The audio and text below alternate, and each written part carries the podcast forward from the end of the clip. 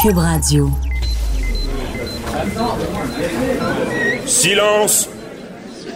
Veuillez vous lever. La Cour, présidée par l'honorable François-David Bernier, est déclarée ouverte. Entrez dans les coulisses de la justice. Écoutez, vous serez pas jugé. Ils appellent à la barre les acteurs de l'actualité. Oui, votre honneur. Avec François-David Bernier. Avec François-David Bernier. Avocat à la barre. Cube Radio. Bonjour, bienvenue à l'émission. Aujourd'hui, bon, on a vu dans l'actualité euh, des gros sujets. C'est quand même sérieux là, ce matin. Euh, on parle du rapport là, de, de la Commission des droits et libertés, de la protection de la jeunesse qui euh, san- sanctionne, on peut dire ça, euh, futige, je sais pas c'est quoi le bon mot, mais la fillette de Granby euh, qui aurait été victime de manquements à toutes les étapes du processus qui visait à la protéger.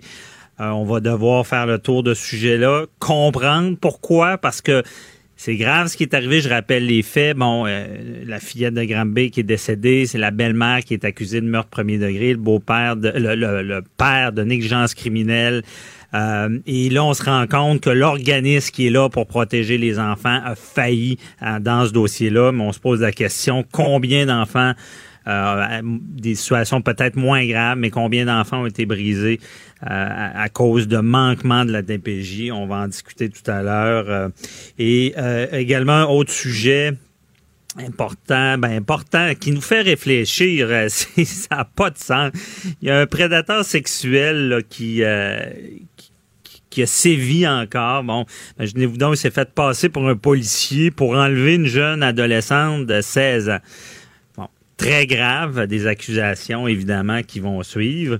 Euh, on parle d'enlèvement, séquestration euh, et, tralala, se faire passer pour un agent de la paix. Mais ce qu'on apprend, c'est que ce, ce- ce prédateur-là, c'est pas la première fois. Il a passé 21 ans en prison. 21 années. Il est sorti, il recommence. C'est, c'est, c'est assez troublant. Donc, euh, il faut, euh, faut comprendre. On en parle euh, avec Varda Étienne. Le, le commentaire de Varda Étienne, une vision pas comme les autres. Bonjour Varda. Oh, oh, oh, oh, oh. Ça, qu'est-ce, qu'est-ce qu'on dit? Qu'est-ce qu'on, qu'est-ce qu'on fait? Bon, écoute, euh, tout d'abord, si tu me permets, je vais juste à- amener une petite correction. Il a été Oui. condamné à 21 ans de prison en 2005. C'est il est ça. sorti en 2017. OK? Donc, il n'a Oh. pas purgé sa peine au complet. Donc, 2005 plus 21, ça prend pas un bac en actuariat pour comprendre qu'il aurait dû sortir en 2026. Alors, le sympathique Michel Cox, qui a changé son identité, parce que lui, euh, ce qu'il prétendait, c'est que son, euh, son cas a tellement été médiatisé, pauvre petit qu'il a demandé que son nom soit changé pour Michel Vautour. Déjà, imagine, changer son nom pour Vautour, ça veut tout dire. Je ne Oui. sais pas c'est qui le brillant qui a accordé ça, parce qu'au départ, si tu es... euh, si, dans- si ton nom est dans le registre national des délinquants sexuels, tu ne devrais pas avoir le droit de changer de nom et tu, as, et tu devrais aussi être connu de toute la population. Tu sais, avant, là, il y avait un registre public des agresseurs sexuels qui permettait aux gens de savoir si dans où tu où tu vis, il y avait des agresseurs sexuels. Là, il y a des avocats des avocats de la défense qui ont dit ben non, tu pas le droit de faire ça. Donc maintenant, seul ce, ce registre-là est accessible seulement aux policiers. Déjà là, c'est une grande injustice. Ouais. Il y a des failles dans notre système judiciaire. Je te dis là, ça me lève le cœur, ça me donne la nausée. Je ne comprends pas. C'est pas le premier. Tu te rappelles de Eustachio Galessé, un autre sympathique personnage qui avait agressé et assassiné la jeune, euh, tu sais, l'ex-escorte Marilyn Lévesque en janvier dernier. Même affaire. Ces gens, c'est pas les seuls, qui ont été condamnés, qui sont considérés comme des délinquants dangereux, qui, à mon humble avis, ce sont des vidanges. Moi, écoute, il n'y a pas d'autre qualificatif. Et encore là, je suis poli, là. Je pourrais aller plus loin, mais je vais les, je vais les, je vais les appeler Non. par le nom des vidanges de la société des déchets, OK, qui méritent de croupir en prison, qu'on jette la clé. Moi, je suis prête à payer pour ça. Je- malgré que je suis prête à autre chose, mais gars, je vais me calmer encore une fois. Mais, tu as raison, puis même j'ajoute à, à ce que tu dis qu'on aurait pu les mettre en prison et jeter la clé. Ça, on appelle ça un délinquant euh, dangereux. Dans, il, y a, il y a ceux à contrôler qu'on relâche, mais les dangereux, là, c'est qu'il y a une peine, mais on, on, il risque de ne jamais sortir. Je pense qu'on n'a pas fait la job, comme on dit. Là. Ben, clairement, et est-ce qu'on peut s'entendre aussi? J'ai parlé ce matin, écoute, quelle coïncidence, j'ai parlé ce matin à quelqu'un, à une, à une connaissance à moi, qui lui est une, un ancien ami de Michel Cox. Il l'a fréquenté, euh, ils, ils, se sont connus très jeunes, je pense, à la, à la fin de l'adolescence ou début de leur vie adulte. Ce qu'il me disait, c'est que déjà au départ, il avait des traits de personnalité narcissique. C'est un grand manipulateur. Écoute, il avait menti. Il, prétendait que son père était un ancien agent du FBI. Finalement, son père, c'est un vendeur de chars. Ils se sont fréquentés ensuite aussi. Ils ont travaillé ensemble comme signaleurs. Et à l'époque, il avait une conjointe. Et cette conjointe-là, parce que je me dis, écoute, ça n'a pas d'allure, tu peux pas fréquenter un, un, délinquant sexuel dangereux, vivre sous le même toit, puis te rendre compte de rien. Paraît-il que ce qui faisait croire à sa conjointe à l'époque, c'est qu'il souffrait d'insomnie, comprends-tu? Fait qu'il allait prendre des marches. Mais mmh. ces marches faisaient en sorte qu'elle est là avec un équipement, puis tu sais, des, des tailles puis des couteaux, et il allait agresser sexuellement des femmes. Donc, déjà là, il y a des questions à se poser. Pourquoi, pourquoi la commission des libérations conditionnelles ont dit que ce gars-là méritait de se retrouver dans la population. Non! Qu'est-ce qui se passe? Ils dorment au gaz? Ces gens-là méritent de perdre leur emploi. Non, mais c'est inacceptable! C'est vrai. Puis, ben, d'ailleurs, parce que je vois qu'il est sorti au deux, deux tiers, ça, c'est, on appelle ça la libération d'office. C'est qu'on veut oui. libérer quelqu'un avant le temps pour avoir une pogne dessus pour pouvoir le, supposément le réhabiliter. Mais moi, je pense que ce, ce type-là, on le voit, il récidive euh, n'est pas réhabilitable. Et encore une Merci. fois, la, la, jeune femme a réussi à se sauver. Une chance. Ben, euh, de un, ben, écoute, je pensais à cette jeune fille-là, justement, qui, a failli euh, peut-être lui laisser sa peau vendredi dernier, mais je me dis, combien de cas, combien de victimes faut-il mmh. avant qu'on dise que ces gens-là ne sont pas réhabilitables? Combien de victimes doit parce que tu vis avec des cicatrices à vie, là. Autant ouais. des cicatrices au plan psychologique que physique. Qu'est-ce qui se passe? Pourquoi qu'on est tellement permissif au Québec? Pourquoi notre justice, c'est de la grosse marde? Pourquoi qu'on met pas nos couilles la table? Eh bien, effectivement, il y a, il y a... Toi, François David, dis-moi. Moi, j'ai pas ouais. d'études en droit, là. Mais je veux dire, eh, qu'est-ce que ça prend? Ben, que ça?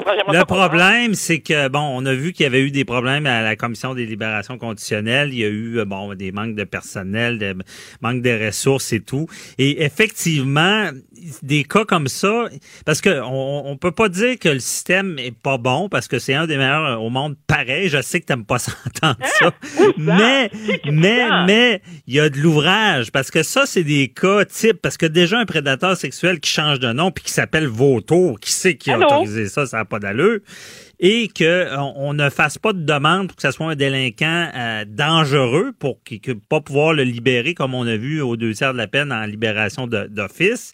Ben oui, on l'a échappé. On peut pas, euh, tu sais, on n'a pas le choix de le dire pour améliorer ça. Puis je pense que la commission, il y a, là, il y a une enquête en ce moment, c'est la commission de libération conditionnelle, parce que rappelle-toi, Varda, je pense que c'était quoi dans le, le c'est ça, tu t'en as parlé tantôt, l'italien qui était Galès, c'est ça, qui était ressorti. Ça, ça a été la, la goutte qui a fait déborder le vase.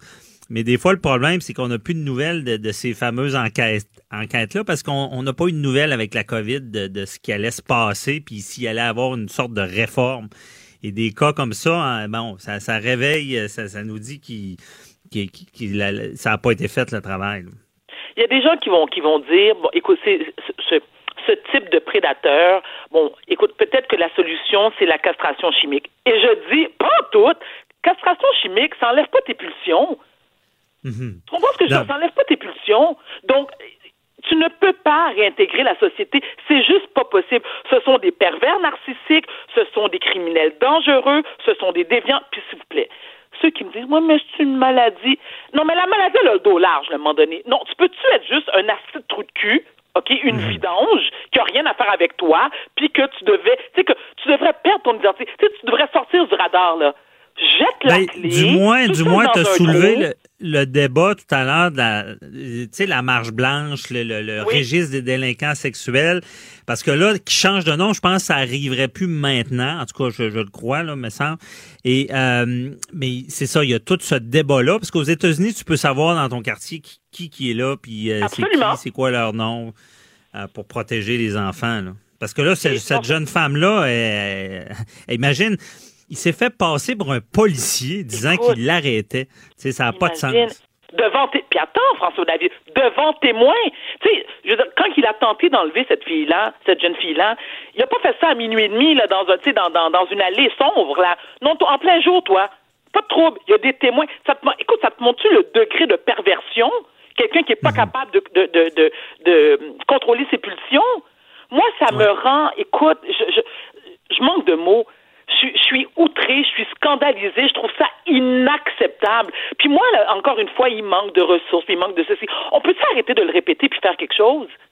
Oui, ben c'est... Qui, qui, qui prend les décisions? C'est qui cette gang de pogo-là qui sont les moins dégelés de la boîte? Moi, j'aimerais ça savoir c'est qui. Pourquoi ces gens-là travaillent encore? Clairement, ils ne sont pas aptes à prendre de décisions aussi sérieuses qui peuvent avoir des conséquences extrêmement grave.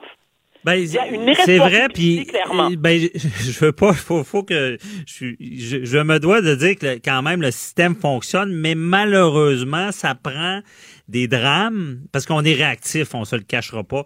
Ça prend souvent des drames pour améliorer le système. Et là, c'est sûr que clairement, Galiès puis euh, ce, ce cas-là, il y a eu la COVID, mais là, c'est pas, en tout cas, c'est peut-être pas passé, mais il serait temps quand même, attendons pas qu'il y ait des meurtres encore parce que cette jeune fille-là a réussi à s'enfuir. C'est quand même exceptionnel dans, entre les mains d'un prédateur de cette sorte-là. Et une fois que le dommage est fait, c'est des tueurs d'armes, on le dit. Hein? Une fois que l'agression est commise, on revient pas en arrière. On peut pas réparer ça on peut mettre du baume. Donc, euh, à suivre, mais merci beaucoup, euh, Varda, pour euh, évidemment, je comprends que c'est choquant, là, mais il faut en parler pour ça, des fois que ça, ça ferait bouger les choses.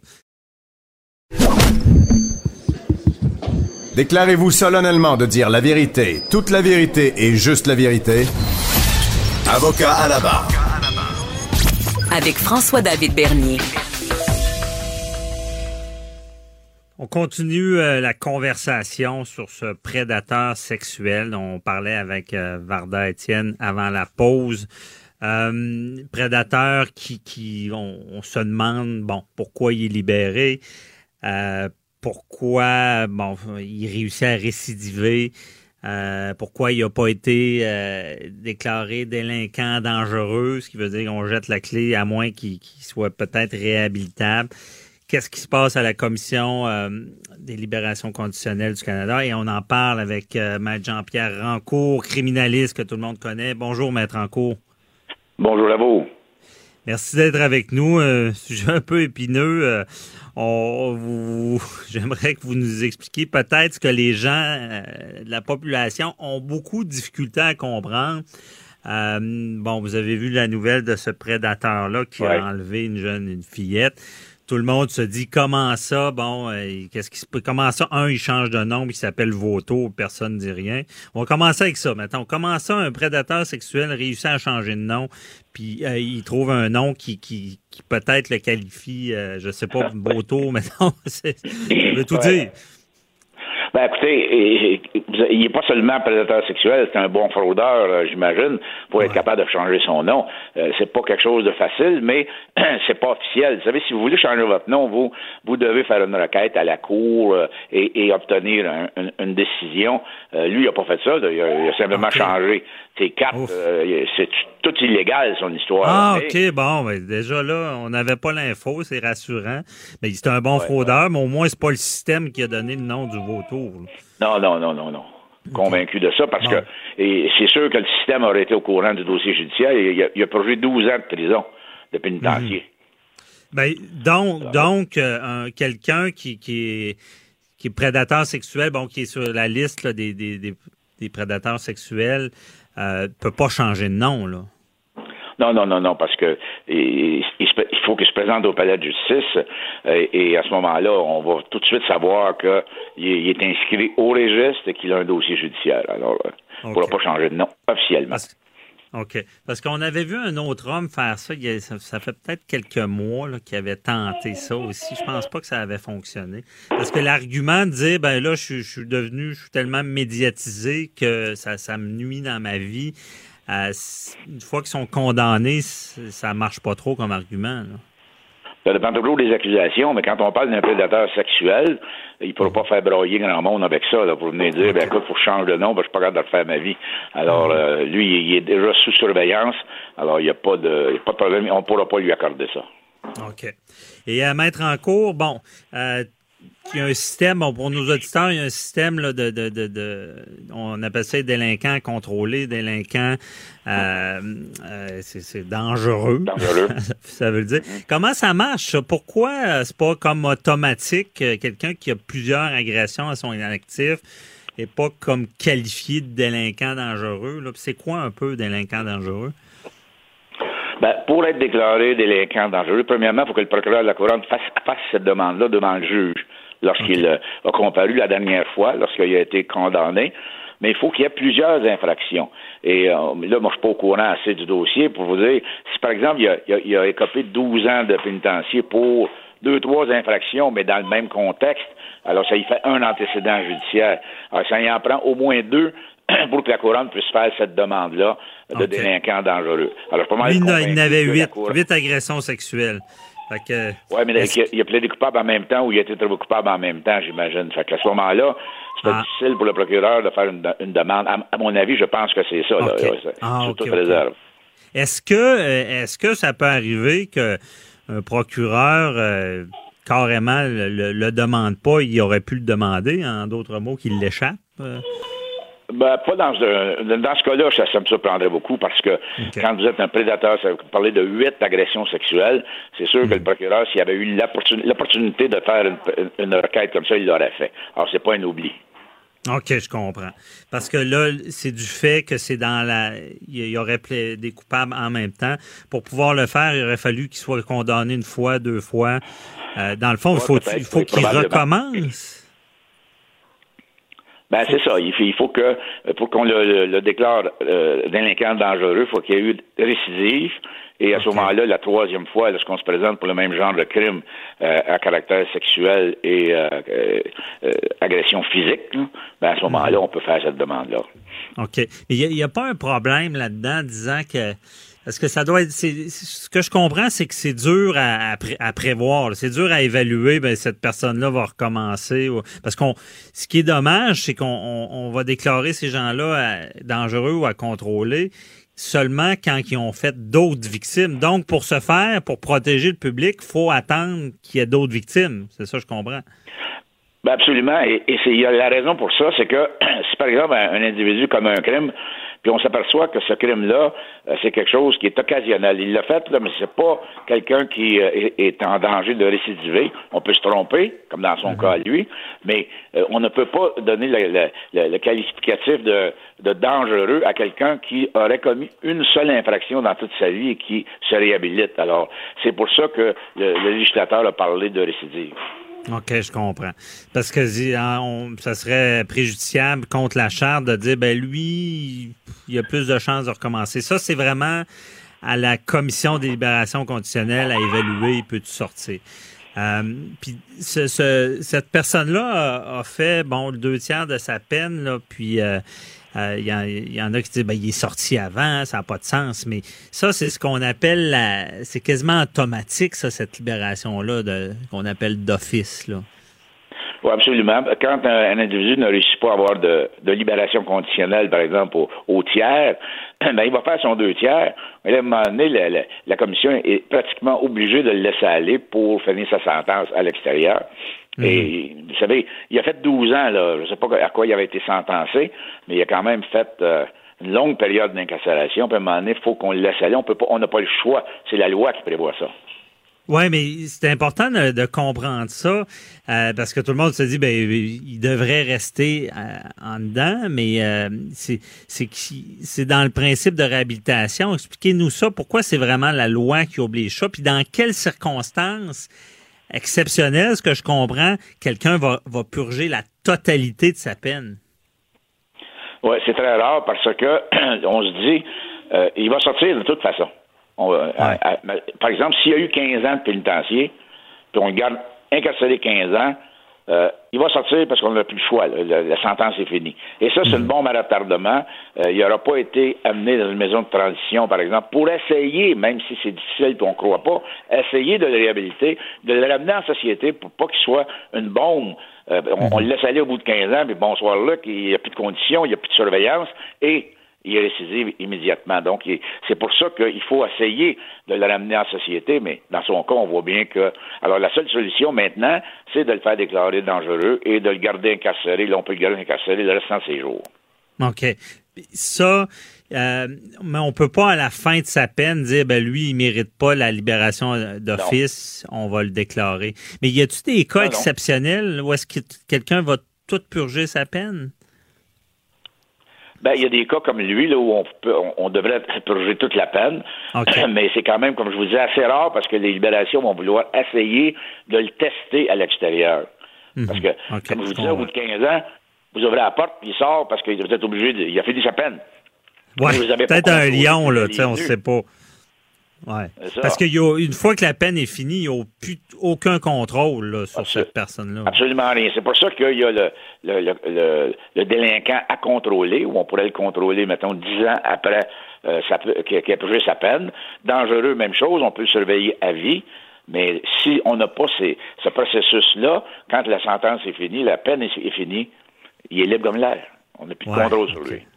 Oui, c'est ça. Euh, c'est bien expliqué parce que beaucoup de gens ne comprennent pas ça dans la société, se révoltent de voir les gens sortir plus tôt, mais c'est quand même important. Euh, et là, là, cet homme-là est accusé, bon, on parle d'enlèvement, séquestration, vol qualifié, euh, se faire passer pour un agent de la paix.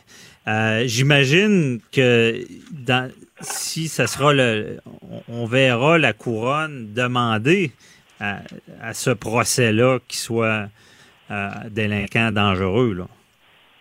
Ben, à mon avis, oui, là, ça va y être. C'est pas mal certain que la couronne va le demander.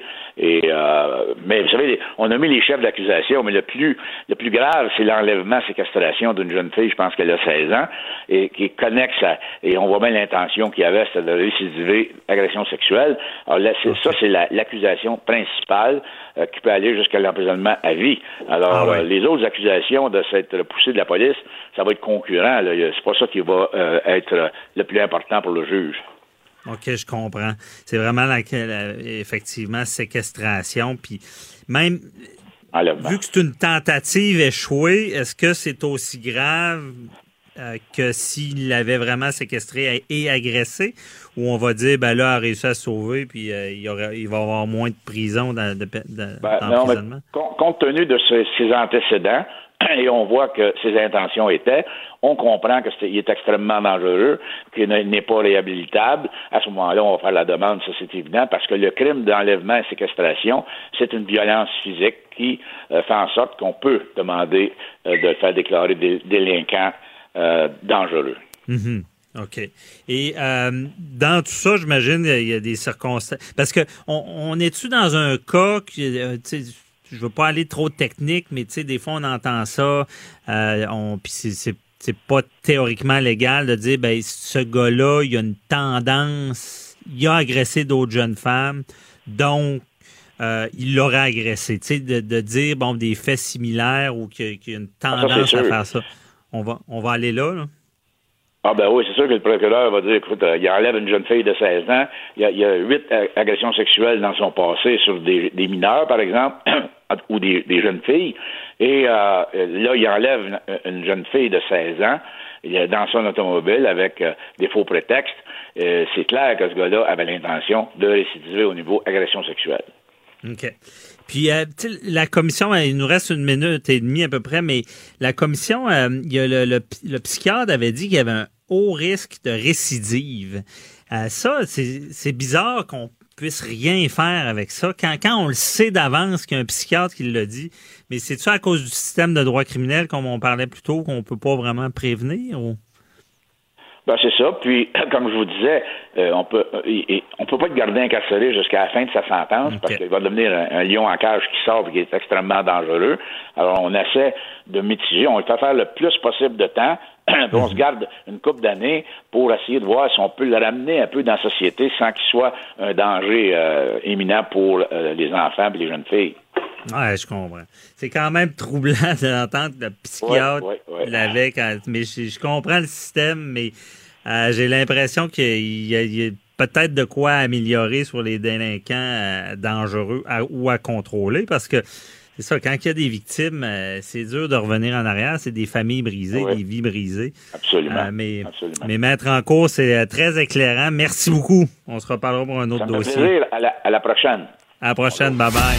Avocat à la barre. Alors, je procède à la lecture du verdict. Avec François-David Bernier. Les meilleures plaidoiries que vous entendrez. Cube Radio. Le capitalisme versus le communisme. Euh, on voit des grosses entreprises devenir très puissantes. On, sait, on est dans un système capitaliste. On a souvent combattu le communisme. Mais est-ce que ces entreprises-là qui prennent un monopole total, euh, c'est pas du communisme? Et on en parle avec Joseph Facal, chroniqueur au Journal de Montréal, politicologue, sociologue. Bonjour, euh, Joseph. Bonjour, M. Bernier. Comment allez-vous? Ça va très bien. Merci d'être là. Très bon sujet. Euh, c'est d'actualité avec les, les, euh, les grandes entreprises, bon, on peut penser aux grands géants du web, je pense que c'est là-dessus. Le principe essentiel du capitalisme, est-ce qu'on est qu'on l'atteint en ce moment? Ben, je suis très content euh, de vous entendre dire que je suis un petit peu d'actualité parce que je vous avoue que moi-même, quand j'écrivais ma chronique, je me disais, mon Dieu, il y en a que pour la pandémie, il y en a que pour la rentrée scolaire, il y en a que pour les dénonciations de comportements inappropriés. Les lecteurs vont trouver que je suis complètement en dehors de la traque. Mais en même temps, je me suis dit, wow, la semaine dernière, les patrons de ces mastodontes euh, sont passés devant le Congrès américain à Washington. Ils se sont fait passer un savon par les élus qui demandent effectivement, coudon, est-ce qu'on est encore en régime capitaliste? Parce que le capitalisme, c'est cette idée que toi, moi et n'importe qui d'autre, on peut s'essayer et qu'au bout du compte, c'est le marché qui décide.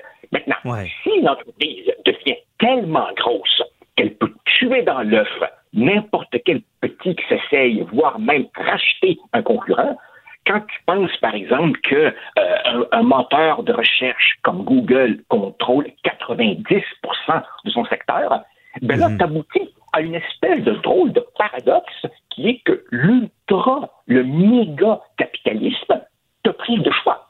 Et quand, comme consommateur, tu plus où aller sauf chez eux, ben là, coudon, ça commence à ressembler pas mal à une espèce de socialo-communisme.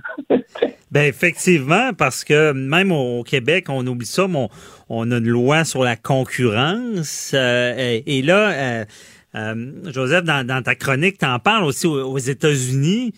Ils sont même allés jusqu'à démanteler des grosses entreprises pour éviter ce monopole-là. là ben, en fait, ce que je dis souvent à mes étudiants euh, à l'université, c'est que l'histoire, tu vois, c'est pas une matière morte. À chaque époque, on se pose un peu les mêmes questions.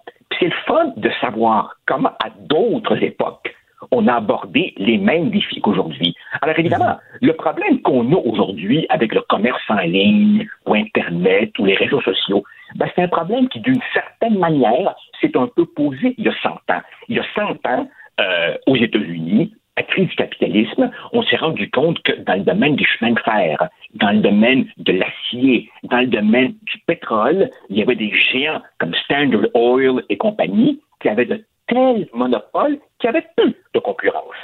Et un homme, un homme qui était pas tout un gauchiste, le président Roosevelt, s'est lancé dans ce qu'on appelle la lutte antitrust et il a voté des lois qui, évidemment, interdisait la collusion euh, de quelques gros pour fixer des prix, qui ont, qui ont, même conduit à scinder des entreprises. Et là, tu sens que les législateurs, évidemment, à Washington ont d'autres soucis, notamment l'élection présidentielle. Mais tu vois que cette idée, cette idée impensable il y a peu, commence à circuler un peu plus. À tout le moins, à tout le moins, est-ce qu'on n'est pas dû pour une grosse révision des lois sur la concurrence? Maintenant, évidemment, quelqu'un comme toi qui est juriste va probablement me dire Wow, ce serait pas simple, ils vont se battre devant les tribunaux. Et effectivement, effectivement, je suis pas, je suis pas un expert, mais il faut remonter, je crois, je crois, aux années 80 pour trouver aux États-Unis, c'était AT&T, la dernière entreprise qui était démembrée par le gouvernement. Et je crois que dans les années 90, Microsoft avait été devant les tribunaux pour se défendre et avait gagné. Donc, loin de moi, loin de moi l'idée de prétendre que ce serait facile non. de mieux encadrer Facebook, Google et compagnie. Mais une chose certaine, chose certaine, pour le moment, on leur donne des amendes et, excuse-moi d'utiliser quelques mots en anglais, they are laughing all the way to the bank.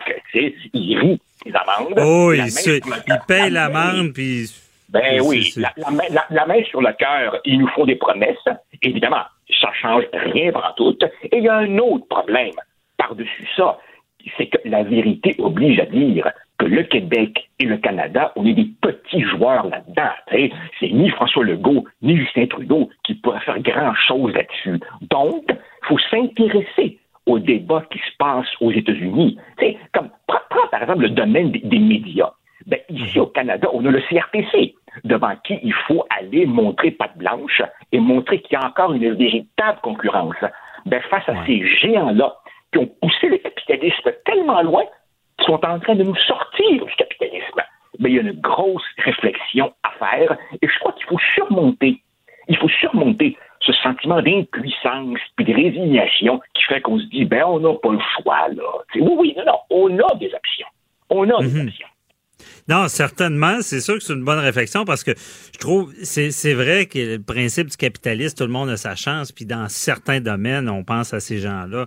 Euh, c'est aucune chance. Ça me rappelle un film, je l'avais écouté quand j'étais jeune, c'était une affaire de librairie. Il y avait une petite librairie du coin euh, qui vendait des livres qui allaient bien. Et là, le géant débarquait de l'autre bord de la, rue, puis ça en était fini pour le petit. Ah oui, euh, c'est sûr qu'il y a tout le temps deux positions. Bah, regarde, c'est le meilleur gang, ils sont devenus gros. Mais je comprends le point, c'est que c'est devenu tellement gros que c'est intouchable. Je veux dire, businessman, désolé l'anglicisme, businessman parlant, c'est impossible à déclasser. je, sais pas, Joseph, ce que, ce que tu en penses, mais on, parlait de la pandémie. Mais euh, hier, on parlait d'Amazon de, qui rachète plein de magasins. Je veux dire, on dirait que la pandémie euh, propulse encore plus ces géants encore plus loin. Là. Ben c'est clair, à partir du moment où les gens pour d'excellentes raisons, ont peur d'aller dans des centres d'achat. En fait, les centres d'achat étaient carrément fermés, je ne connais pas tellement longtemps. Tout le monde se met à acheter en ligne. Moi, le premier, je l'avoue. Écoute, mhm. c'est quand, quand, la dernière, et c'est aussi honteux ce que je dois dire, c'est quand la dernière fois que j'ai acheté un livre dans une librairie moi-même. Moi-même, je fais affaire avec Amazon. Moi-même, je fais partie du problème. Tu sais, comme à chaque fois que j'ai écrit dans le journal une chronique pour dire je quitte Facebook, or que je me sens bien depuis que je ne suis plus sur Facebook à recevoir des photos de chiens et de chats du monde, j'ai des lecteurs qui me disent, il des lecteurs qui me disent en bas de ma chronique, oui, mais le problème, c'est que pour commenter votre texte, j'ai pas le choix de passer par Facebook. D'accord, c'est vrai. On a tous, si tu veux, nos, nos propres contradictions là-dedans. Mais, mais, ce que, je voudrais bien que nos auditeurs comprennent, c'est que à chaque fois qu'on plante Facebook, on se fait dire par quelqu'un Ah oui, ça c'est vous dans les médias qui prenez ça personnel parce qu'il y a une crise des médias, parce que vos revenus publicitaires à vous s'en vont. Non, non, non, non. C'est plus que simplement la crise des médias. C'est le contrôle de notre vie privée, c'est l'information, et puis bien entendu, à partir du moment où il y a monopole, quasi-monopole, inévitablement, primo, c'est un frein sur l'innovation. Quoique, c'est pas encore très vrai dans leur cas. Mais c'est surtout, surtout que comme consommateur, quand vient le moment de payer, ben, t'es à leur merci. T'as pas le choix. T'as pas d'autre option. Donc, à un moment donné, inévitablement, il y aura un effet à la hausse sur les prix. Et peut-être que tous ces gens-là qui aujourd'hui prennent pas ça au sérieux, ben, vont revisiter la question quand ils se rendront compte qu'on est prisonnier de ces géants-là. C'est ça qui est intéressant parce que, puis euh, tu donnes des pistes de problématiques, mais c'est ça, il y a beaucoup de gens qui, qui, qui écouteraient ça ou qui, qui, lisent la, la chronique, ils vont se dire Ouais, mais OK, on ne me pas, mais c'est quoi le problème? Tu moi, mon Facebook, ça va. C'est où jusqu'où ça peut aller, ce monopole-là, dans, dans, dans t'en as nommé déjà quelques-uns, mais c'est quoi le plus grand problème que ça peut amener quand vraiment le monopole est installé là, totalement? Ben, le, ben, le plus grand monopole, le plus grand danger, enfin danger, c'est ta perte de liberté. Bon, on mhm. peut évidemment, on peut évidemment considérer que la liberté, dans certains cas, est une notion un peu abstraite, mais quand, par exemple, tu es obligé de payer le tarif qu'on t'impose parce qu'il n'y a pas de concurrent, ben là, l'absence de, de, liberté devient quelque chose de, de tangible, tu vois, et, et on est rendu dans une situation où si c'est pas des monopoles, c'est des quasi-monopoles, et puis bien entendu, ça tue toute possibilité, ou presque, pour un jeune entrepreneur qui aurait une bonne idée de se lancer là-dedans. Et je crois donc qu'on est dû pour une, très sérieuse euh, réflexion. Et, souvent, les gens vont me dire, ouais, mais il y, y, a des monopoles d'État aussi. C'est pas la même affaire. Il faut pas tout mélanger. La santé publique, l'école publique, euh, les monopoles d'électricité, c'est pour fournir un service essentiel dans une perspective de d'égalité des chances. Là, on est vraiment dans le commerce pur, mhm. et je pense que c'est une très mauvaise chose qu'on se retrouve dans des situations où tu as un seul fournisseur avec lequel tu es littéralement pogné. Oui, c'est ça. Les monopole d'État aussi, ben, à l'époque, on se rappelle de Bell, là, le téléphone, euh, c'était c'était le monopole, mais on l'a défait, puis ça venait du gouvernement, je me rappelle bien. Euh, évidemment, je, je, nie pas, parce que j'ai commencé à lire sur le sujet, je ne nie pas que les juristes, et encore une fois, je rappelle, je n'en suis pas un, les juristes spécialisés en droit du commerce disent, wow, ce serait pas facile. Euh, ces compagnies-là ont évidemment des ressources financières et, mm. juridiques inépuisables pour affronter quiconque, mais à tout le moins, on, on est dû pour une réflexion. À un moment donné, trop gros, ça devient nuisible pour tout le monde. C'est vrai. Oui, effectivement. Puis oui, ce serait euh, toute qu'une bataille euh, juridique. Euh, et par contre, des fois, pour qu'il y ait une cause comme ça, que les, des gens se battent pas, peut-être, et là, tu, donnes des pistes, peut-être que si un jour le problème de vraiment, devient vraiment ciblé, peut-être qu'il y aura quelqu'un qui montre ça, montre ça aux barricades. Mais merci beaucoup, Joseph Facan. Très intéressant, cette chronique. on se reparle dans un autre sujet. Avocat à la barre. Alors je procède à la lecture du verdict. Avec François-David Bernier. Les meilleures plaidoiries que vous entendrez. Cube Radio. On revient sur euh, le rapport accablant euh, de la Commission des droits de la personne et de la protection de la jeunesse sur la DPJ du cas, euh, ben, je dis sur la DPJ, mais en réalité, c'est sur le cas de la fillette de Granby. Et là, on dit qu'il y a eu des manquements à tous les étapes. Donc, euh, c'est très sévère sur la DPJ. On savait qu'il y avait des problèmes. Euh, on savait, ben, ça, rappelez-vous, on est réactif. Euh, il, y a eu, il y avait eu la, le petit bébé, désolé, les cas sensibles, trouvé dans une poubelle. Euh, la mère qui est accusée de meurtre euh, et la DPJ qui avait été blâmée. On s'était tombé ses tablettes, on n'en parlait plus trop. Et là est arrivé l'événement de la fillette de Granby. Euh, commission d'enquête, Laurent, qui est établie. cette commission des droits de la personne, de protection de la jeunesse, a décidé, elle n'a pas été mandatée, mais elle est là pour intervenir dans, dans ce genre de cas-là. Donc, elle a décidé par elle-même de faire ce rapport-là. Et euh, il y a des recommandations qui sont données. Ça, c'est ce qu'il faut. Hein. Quand, quand il arrive des drames comme ça, faut améliorer le système parce que, je le répète, en arrière de ces, cette fillette de Granby-là, il y a d'autres enfants. Jusqu'où on l'a échappé? Qu'est-ce qui, tu sais, je veux dire, comment d'enfants on, subit ça, ce, ce, problème, on va dire systémique, parce qu'on dit bon, il manque de ressources, mais je veux dire, la, jeunesse c'est la base. Je veux dire, c'est la base. Il faut la protéger. Je pense que euh, tout ça aura servi à, se réveiller. Et on en parle avec euh, Karine Darcy, qui est directrice et fondatrice de l'organisme d'aide, conseil et assistance aux familles québécoises. Bonjour, Madame Darcy. Bonjour. Ah, merci d'être avec nous. Bon, euh, est-ce que euh, vous allez, vous avez euh, vu ce rapport? Qu'est-ce que vous en pensez d'entrée de jeu? Ben, c'est sûr que j'ai lu qu'est-ce qui avait été publié, là, qu'est-ce qui est rendu connu. Là. Je sais qu'on mhm. a le rapport original là, que je pourrais peut-être prendre connaissance un jour, mais en tout cas, ce mhm. qui apparaît à première vue, c'est sûr que, tu sais, dans un premier coup d'œil, quand on n'est pas dans ce dossier-là, puis qu'on n'a pas eu affaire à lui, on est bien excité de voir ça, puis on se dit, mon Dieu, ils ont quand même été chercher des choses, euh, euh somme toute, euh, tu sais, assez plausibles. ça tient la route, les recommandations et tout ça. Mhm. Euh, mais il y a quand même des choses là, qui, qui m'ont étonné puis qui m'ont un peu déçu à première vue là, de, du communiqué qui a été envoyé au ministre, puis également du communiqué qu'on a tous pu prendre connaissance. Euh, Entre autres, il y a un grand absent selon moi. Il y a, le, il y a la ministre le, de l'Éducation supérieure, mais on n'a rien pour le ministre de l'Éducation. Euh, on était face à une enfant qui était déscolarisée. Euh, dans un premier temps. Puis aussi, la pandémie dernièrement, elle nous a appris que avec les écoles fermées, dans le fond, les écoles, c'est un vecteur majeur là, de signalement au Québec. Mhm. Donc, c'est euh, important que les... Parce que là, dans... Allez-y, excusez.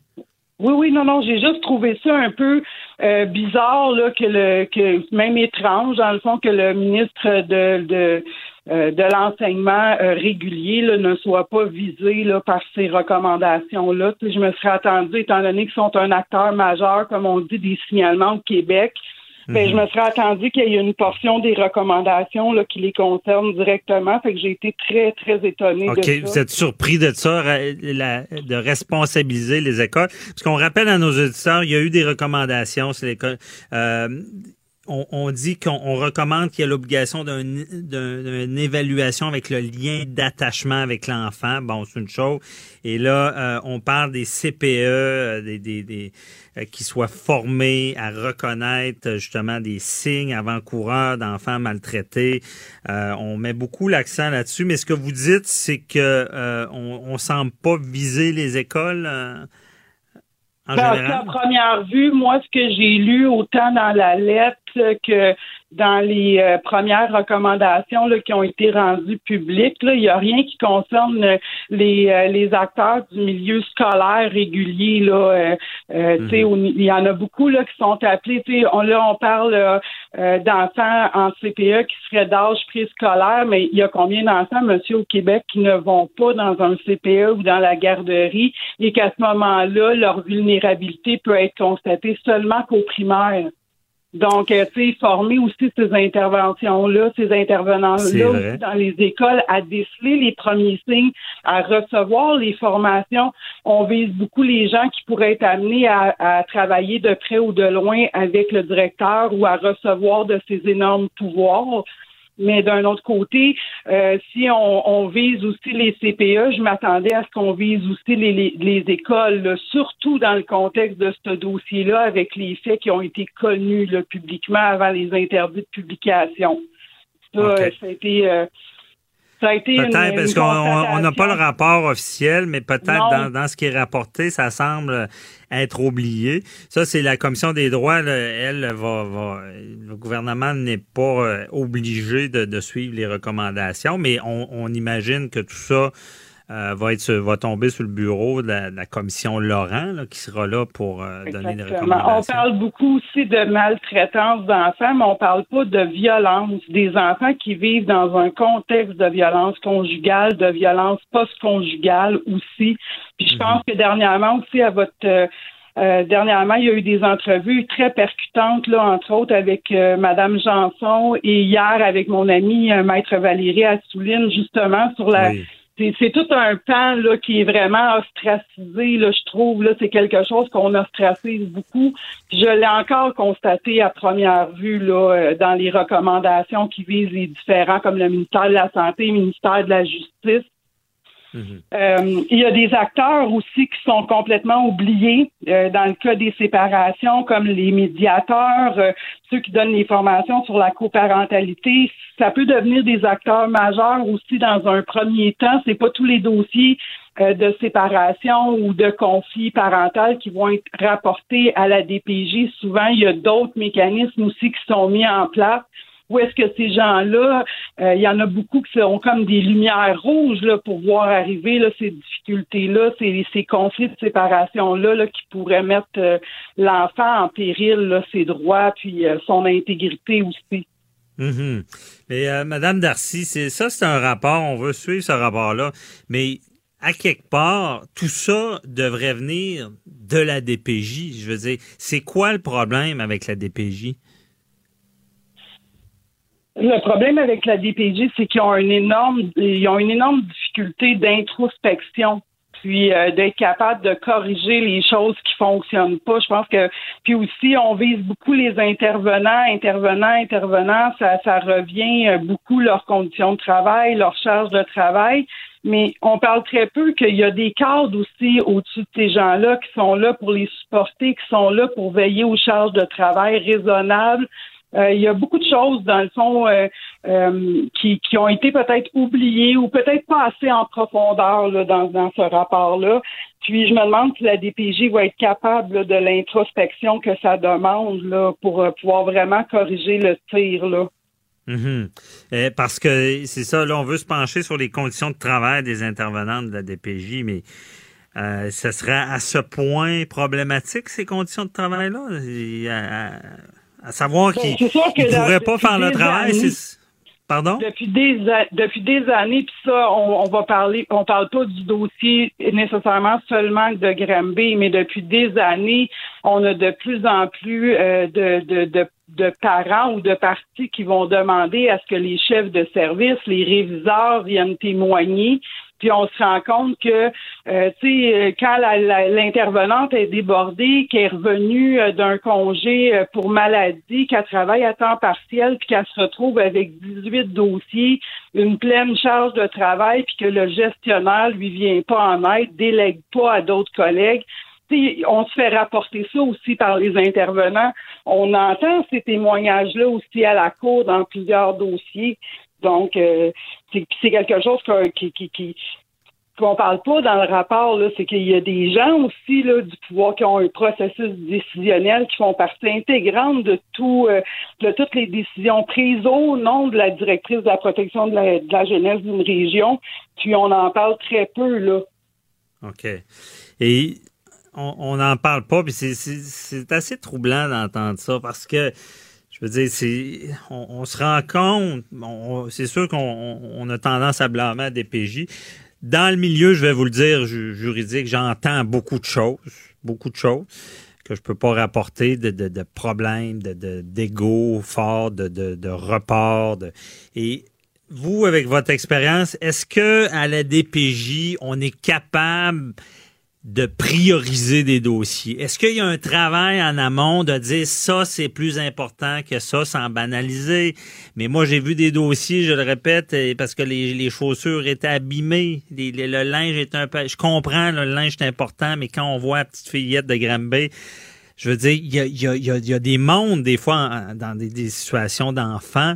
Est-ce que on travaille là-dessus en amont? Parce que on sait qu'à la couronne, dans tout ce qui est criminel, euh, bon, il y a eu un manque de ressources. Il y a un manque de ressources, mais on a appris beaucoup à prioriser. Est-ce que ça se fait à DPJ?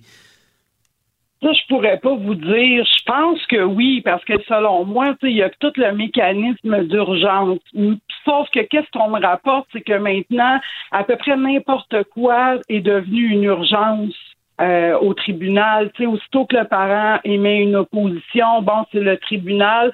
Puis là, à ce moment-là, on se demande si c'est justement, il n'y a pas une partie des litiges qui pourrait peut-être être réglée à l'amiable avec un autre, euh, dans un autre processus qui pourrait être entériné par un juge pour laisser le rôle vraiment au dossier où est-ce qu'il y a des vraies urgences, où est-ce qu'il y a vraiment des enfants qui sont en grave danger, puis qu'on laisse les, les autorisations de voyager, les trucs de, de vaccination refusés, les, les, les choses qui pourraient passer là, facilement avec un médiateur, avec une conférence à l'amiable, ben peut-être intégrer ça un petit peu plus parce que ça semble pour l'instant difficile là, de, de mettre en place là, un, un certain système de médiation, si on veut, sociale. Bon, un intervenant qui peut régler des problèmes. En tout cas. Euh, et le dernier point, il nous reste une minute là, c'est euh, est-ce que c'est bon là, de prendre en compte le point de vue de l'enfant, parler à l'enfant? Ben, je m'en allais ça? justement parler de ça. Euh, quand on parle des droits de l'enfant, de prendre le parti de l'enfant, d'aller prendre le point de vue de l'enfant, je pense qu'il y a un acteur majeur encore là que j'ai pas vu dans le rapport. Euh, qui s'adresserait au niveau de la justice, c'est les avocats des enfants. Premièrement, Oui. les avocats qui ont une représentation par mandat légal, donc des enfants de moins de 5 ans, puis la représentation d'un enfant de plus de 6 ans. Puis je pense que de rappeler le rôle de ces avocats-là qui doivent demeurer des amis de la cour, des personnes neutres qui vont rapporter le plus de choses possibles sur leurs petits clients. Puis je pense qu'eux autres, ils ont aussi un énorme travail pour informer le tribunal ici et maintenant de Mhm. comment va leur petit protégé. OK, bien dit. En espérant du mieux dans, dans ce dossier-là. Merci beaucoup, euh, Karine Ah, Darcy. Bonne aussi, journée. Si on peut mettre en place un mécanisme de protection, un ombudsman, quelque chose comme ça, de neutre et indépendant, je pense que tout le monde serait gagnant. Merci beaucoup. Bonne bye journée. bye, bonne journée. Avocat à la barre. Avec François-David Bernier. Des avocats qui jugent l'actualité tous les matins. On parle de hockey, de repêchage. Alexis Lafrenière.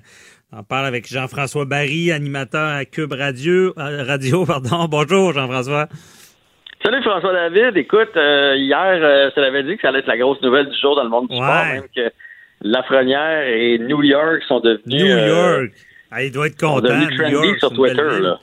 Hein? C'est quoi? Écoute, ils sont devenus trendy pendant un bout de temps sur Twitter, là, tellement il y avait de hashtags, tellement il y avait de mots, euh, de mots clics là, qui les concernaient. Ah, écoute, ouais. je pense que moi, dans les gens que je suis, en tout cas, euh, quatre tweets sur cinq parlaient d'Alexis Lafrenière. Même les gens qui connaissaient pas ça faisaient OK, c'est quoi l'engouement alentour de Lafrenière soudainement? Qu'est-ce qui se passe? Moi, je, retiens son nom. Il a le même nom que mon petit cousin. Pareil. Bon, ben voilà. Écoute, Mais moi, à hier, New York- première- Hein? Oui, c'est la première fois que je fais ça. Hier, je me suis installé devant mon téléviseur pour vraiment regarder la loterie. Puis, si tu l'as pas regardé, là, c'était vraiment comme un boulier l'Auto-Québec. Là. Il y avait des petites boules de chacune des équipes. Euh, protocolairement, on a montré là, le logo pour être sûr que tout le monde était dans la loterie. Et bang, c'est New York qui est sorti. Et honnêtement, tout le monde a sau- sauvé la face. Hier, je te disais, il faudrait pas que ça tombe sur une équipe qui est déjà bonne. Ouais, Bon, les, les, Rangers, pingouins. les, les pingouins, les Leafs, les Rangers sont semi-bons. Ils étaient, ils étaient en reconstruction, pas dans les pires, mais en reconstruction. Fait que ça, ça tombe bien pour la Ligue. La Ligue Mhm. sauve la face avec ça pour leur loterie. Ça tombe bien pour la Ligue aussi parce que là, tu as probablement une des futures stars de la NHL qui se retrouve dans un des plus gros marchés pour la Ligue nationale de hockey. Là, Tu sais, New York, on sait à quel point Oui. c'est une plaque tournante. Et Mhm. pour Alexis Lafrenière, c'est extraordinaire aussi. Parce que Ouais, j'imagine. Il, il va pas dans. En tout cas, tu vas, je pense pas qu'il va là reculons. Là. Mais non, là, il tombe dans un beau marché de hockey, un beau marché de sport. On s'entend qu'il va être déjà riche. Euh, tu sais, hier, d'ailleurs, ils l'ont montré, il y avait déjà euh, des places, du placement de produits en arrière de lui. Là, il est déjà commandité par Bauer puis par Gatorade, ce kid-là. Là, il s'en va à New York. Il va être dans la, dans la grosse pomme, dans la grosse gomme. Euh, pour lui, là, c'est les possibilités sont, sont infinies. Mais au-delà de ça, point de vue hockey, il va jouer dans un des plus beaux buildings de la NHL, le Madison Square Garden, le mythique Madison. Euh, Ah, sais, qui ont vu qui ont vu les plus grands, entre autres Gretzky qui a pris sa sa, sa retraite euh, sa retraite là-bas. Euh, il tombe dans une organisation tu sais, avec des bonnes têtes dirigeantes, une organisation qui a des bons joueurs aussi qui s'en viennent. Tu sais, Contrairement à s'il s'était retrouvé à Détroit, mettons, une équipe vraiment mauvaise, où là, là, il y a un seul pilier, puis c'est lui. Puis tu bâtis alentour de lui. Là, tu comprends? Tu as, piqué ta tente, tu rien qu'un piquette au milieu, puis c'est lui. là, là, c'est pas le cas. Là, il y a déjà l'année passée, ils ont été chanceux. Aussi, les Rangers, ils ont eu Capo Caco. Ils ont descendu dans la loterie, un peu comme cette année, puis ça a été le deuxième choix total. Donc, ils ont Capo Caco, là, ils ont Lafrenière, ils ont déjà, déjà Zibanejad puis Panarin qui sont de très, très bons attaquants. Fait que il y a plusieurs piquettes à l'attente. Fait que même s'il arrive une petite tempête, l'attente va survivre. Tu comprends? Puis quel genre de joueurs, euh, ceux, que tu as nommés, là, désolé mon ignorance, c'est-tu des vedettes? C'est-tu des. Euh, Panarin, c'est une super vedette déjà dans la Ligue nationale. Ils ont réussi à aller chercher cette année parmi les joueurs autonomes. Les autres, Chad est en train d'éclore. Il a eu sa meilleure saison.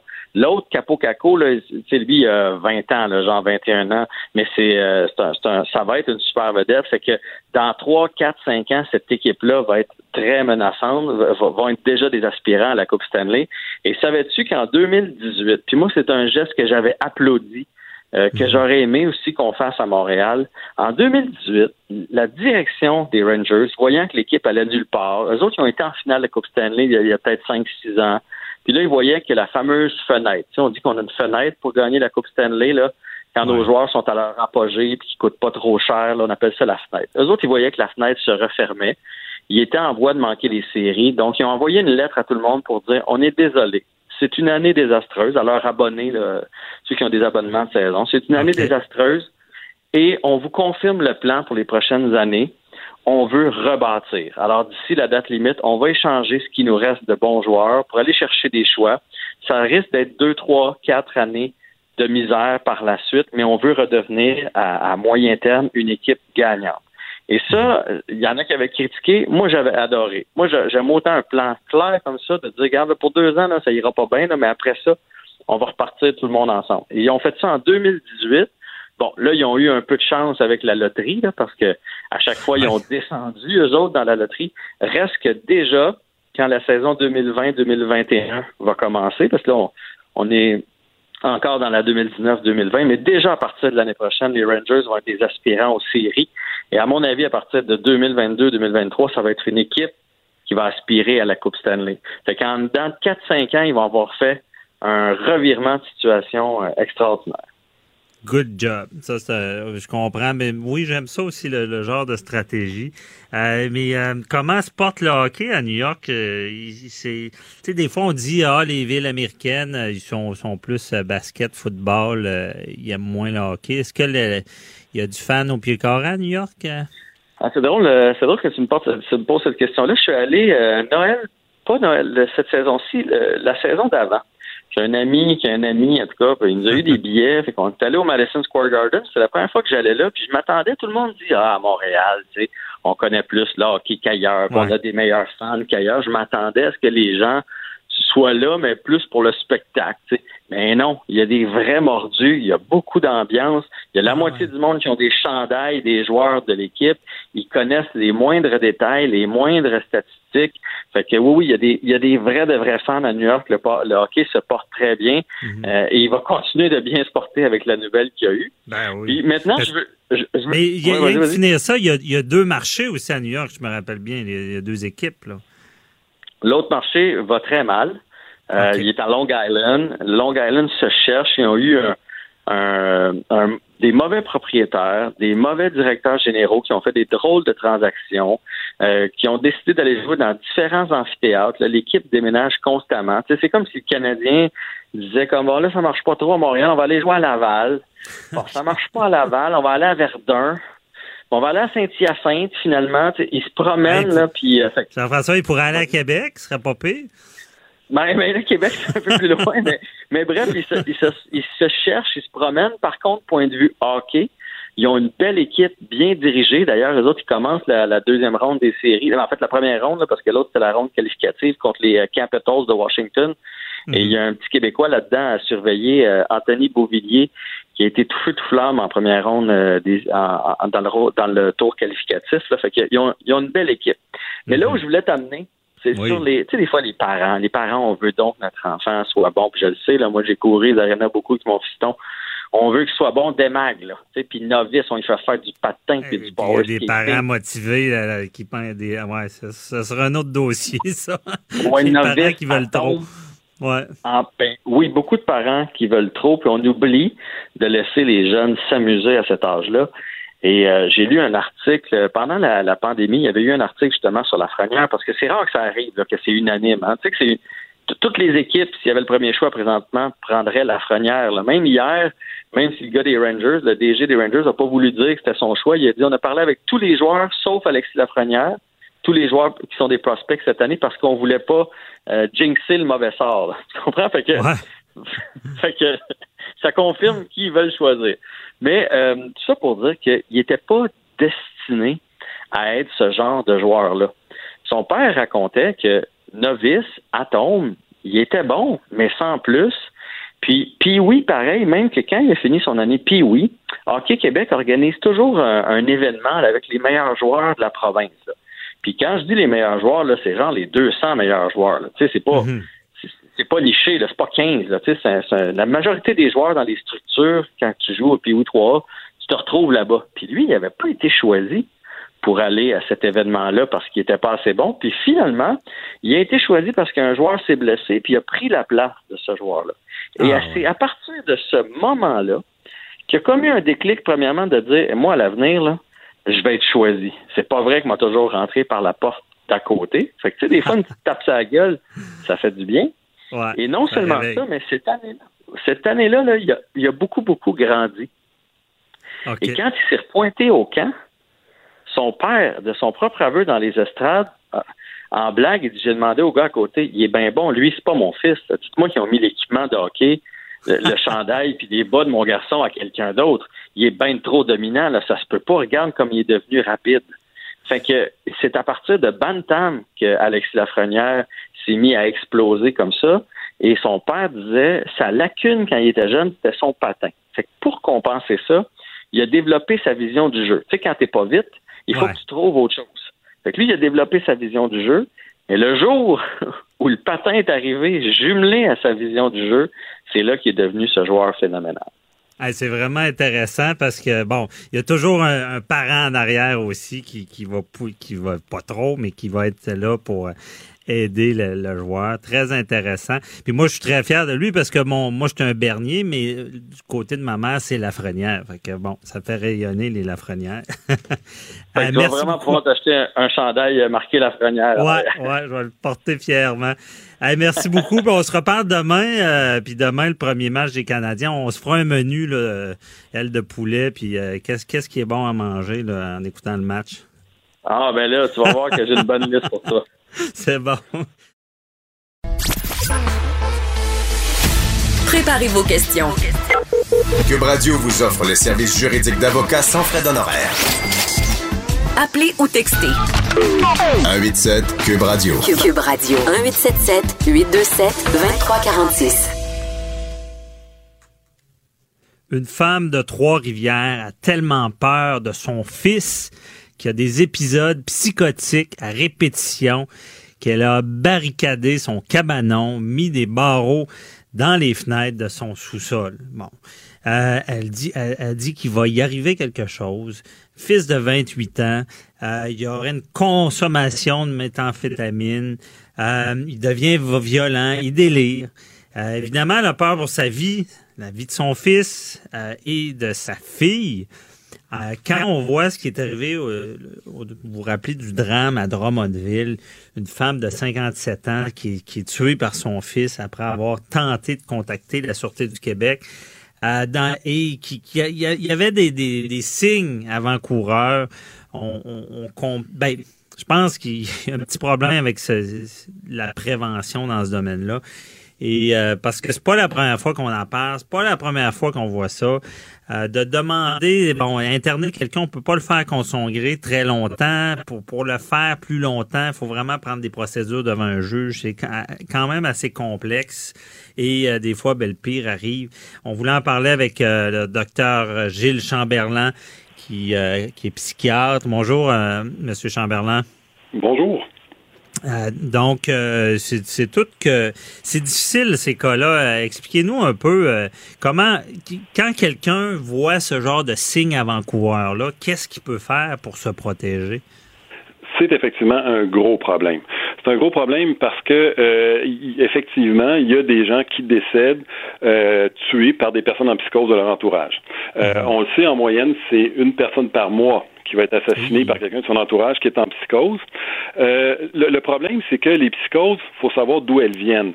Euh, et on peut pas tout médicaliser. Euh, c'est sûr que si quelqu'un a une maladie qui est schizophrène, puis en passant, c'est loin d'être la majorité des schizophrènes qui sont dangereux, mais il y en a mhm. quelques-uns qui peuvent l'être aussi. Donc, si quelqu'un est en psychose, il n'est pas dans la réalité, il peut être dangereux. Là, ça devient médical. Fait qu'on peut soigner ça et on peut, on peut s'assurer que la personne, avec la médication appropriée, ne rechute pas en psychose. Là, on est dans le domaine de la médecine.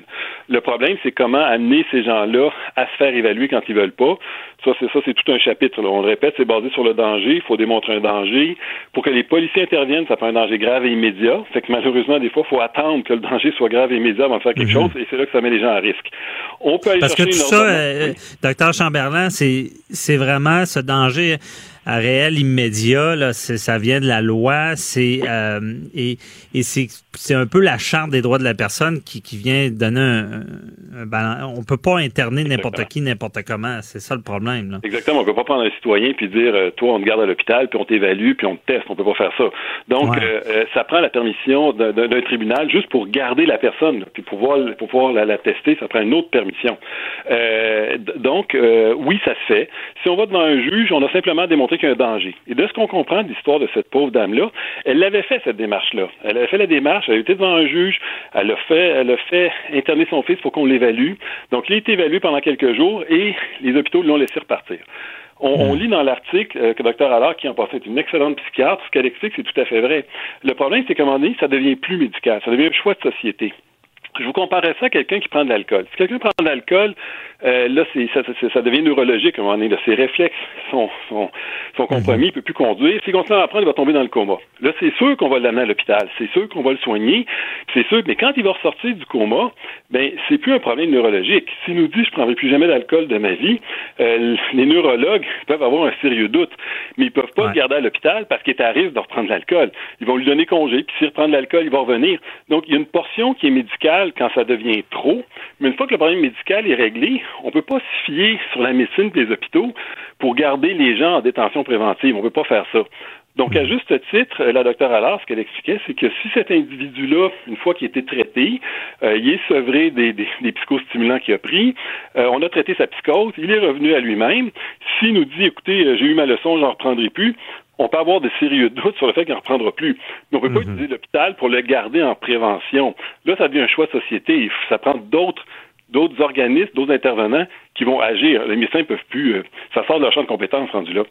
OK, je comprends. Puis c'est quoi l'effet entre la drogue puis la médication? Là? Ça fait pas bon ménage, on comprend ça. Là.